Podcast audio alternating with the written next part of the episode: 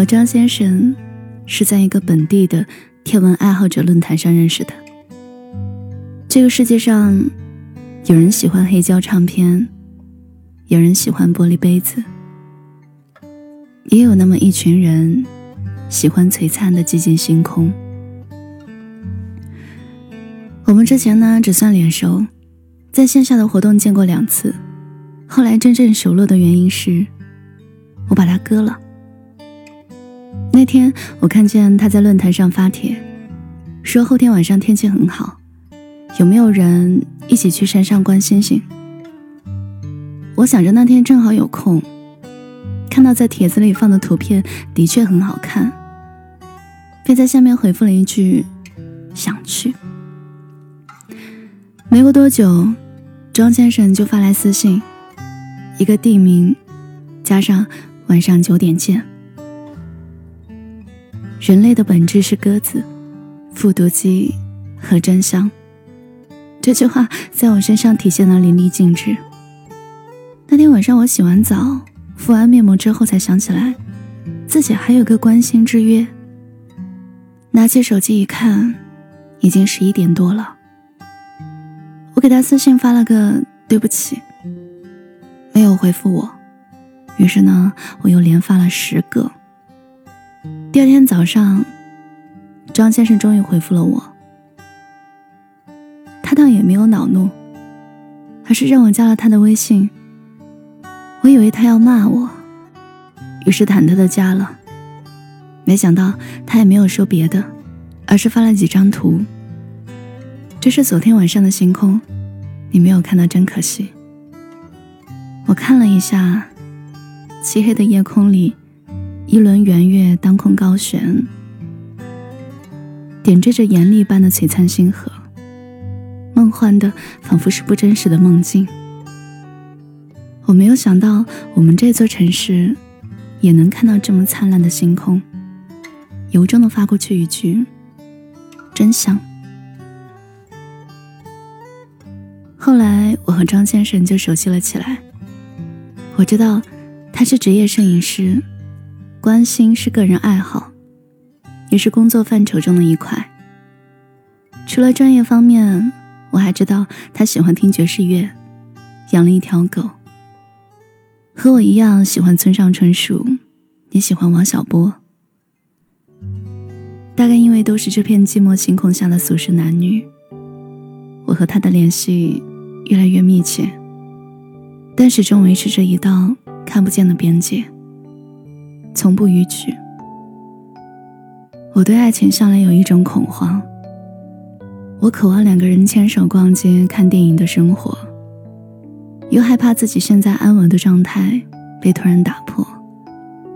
更重要的是，我无法鉴别自己遇到的到底是心动，还是被孤单放大的错觉。任何事情都有赏味期限。只有星星是永恒不变的，他们离我们几万亿光年、几千几万年都不会变更，而我是在那片寂静星河下抬头仰望的行人。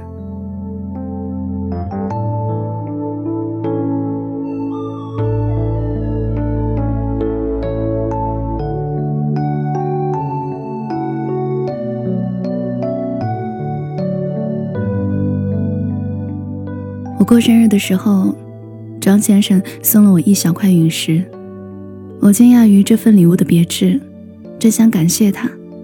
他犹豫了一下，和我说了一段话：其实星星也会受到地球引力的捏动而被吸引，奋不顾身地撞击地球。大部分在接近的过程中剧烈燃烧，产生了绵长的光迹。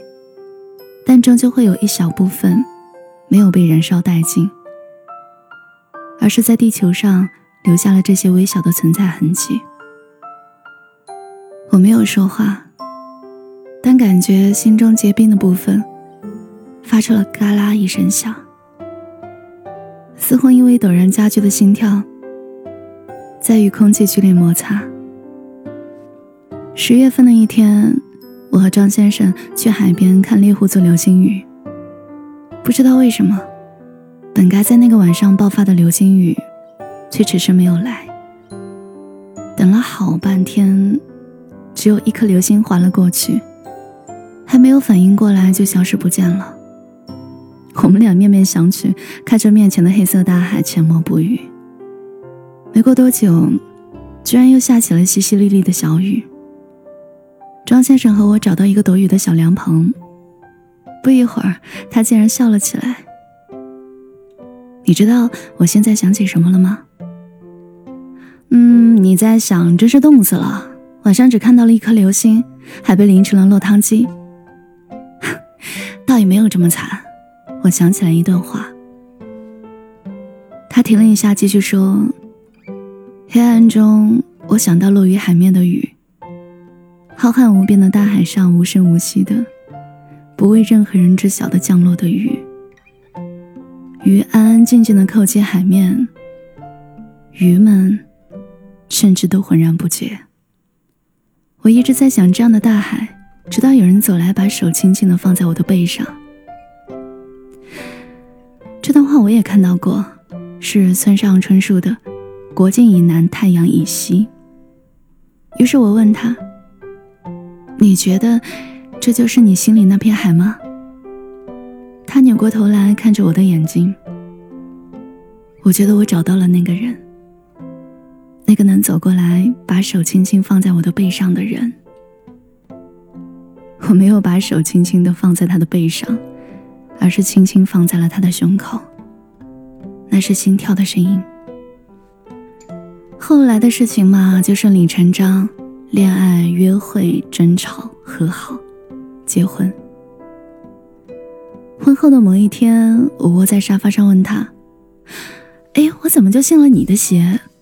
我本来没有指望那么快的。”他狡黠的一笑：“我向流星许愿了呀。”我斩钉截铁的说：“不可能，那天晚上只有一颗流星，而且转瞬即逝了，你根本来不及。”他接着说：“你有没有听过这样一个说法？流星是偶然经过的，只有一天到晚放在心里的梦想，才能抓住那电光火石的一瞬。这样的愿望才有最终实现的可能。”哦，原来你是蓄谋已久。他夸张的双手合十，笑了一下。其实让我梦想成真的，不是流星，而是你。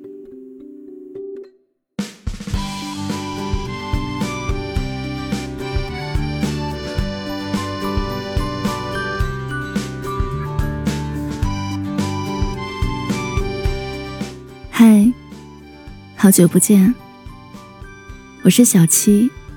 今天的故事来自杏仁一勺。收听更多节目，你可以搜索微信公众号“七景”，就能找到我。我等你哦。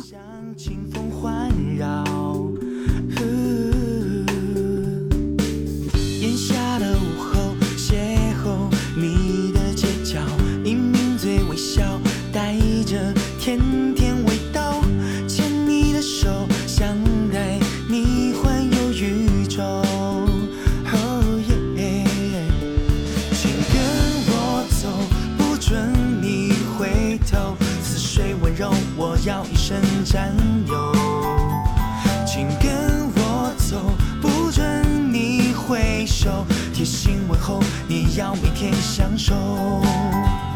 请跟我走，不准你回头，你就是我终身唯一守候。请跟我走，不准你回首，我抱着你，寂寞岁月沙漏。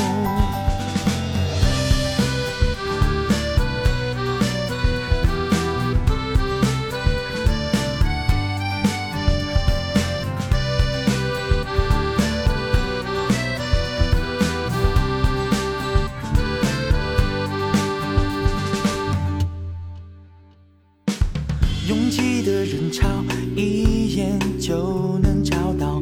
你说真好巧，就像爱的讯号，再也逃不。了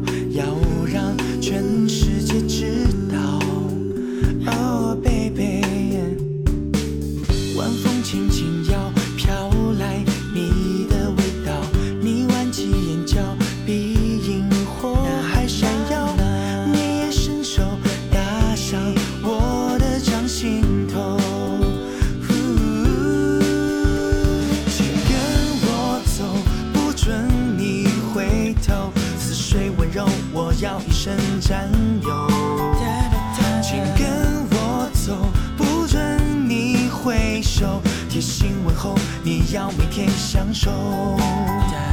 请跟我走，不准你回头。你就是我终身唯一守候。请跟我走，不准你回首。我抱着你，静默岁月沙漏。请跟我走，不准回头。似水温柔，我要一生占有。请跟我走，不准你回首。贴心问候，你要每天享受。请跟我走，不准你回头。似水温柔，我要一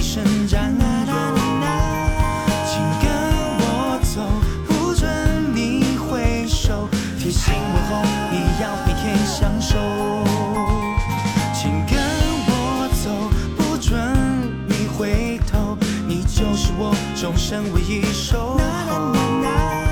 请跟我走，不准回首。我抱着你，寂寞岁月沙漏。我抱着你，寂寞岁月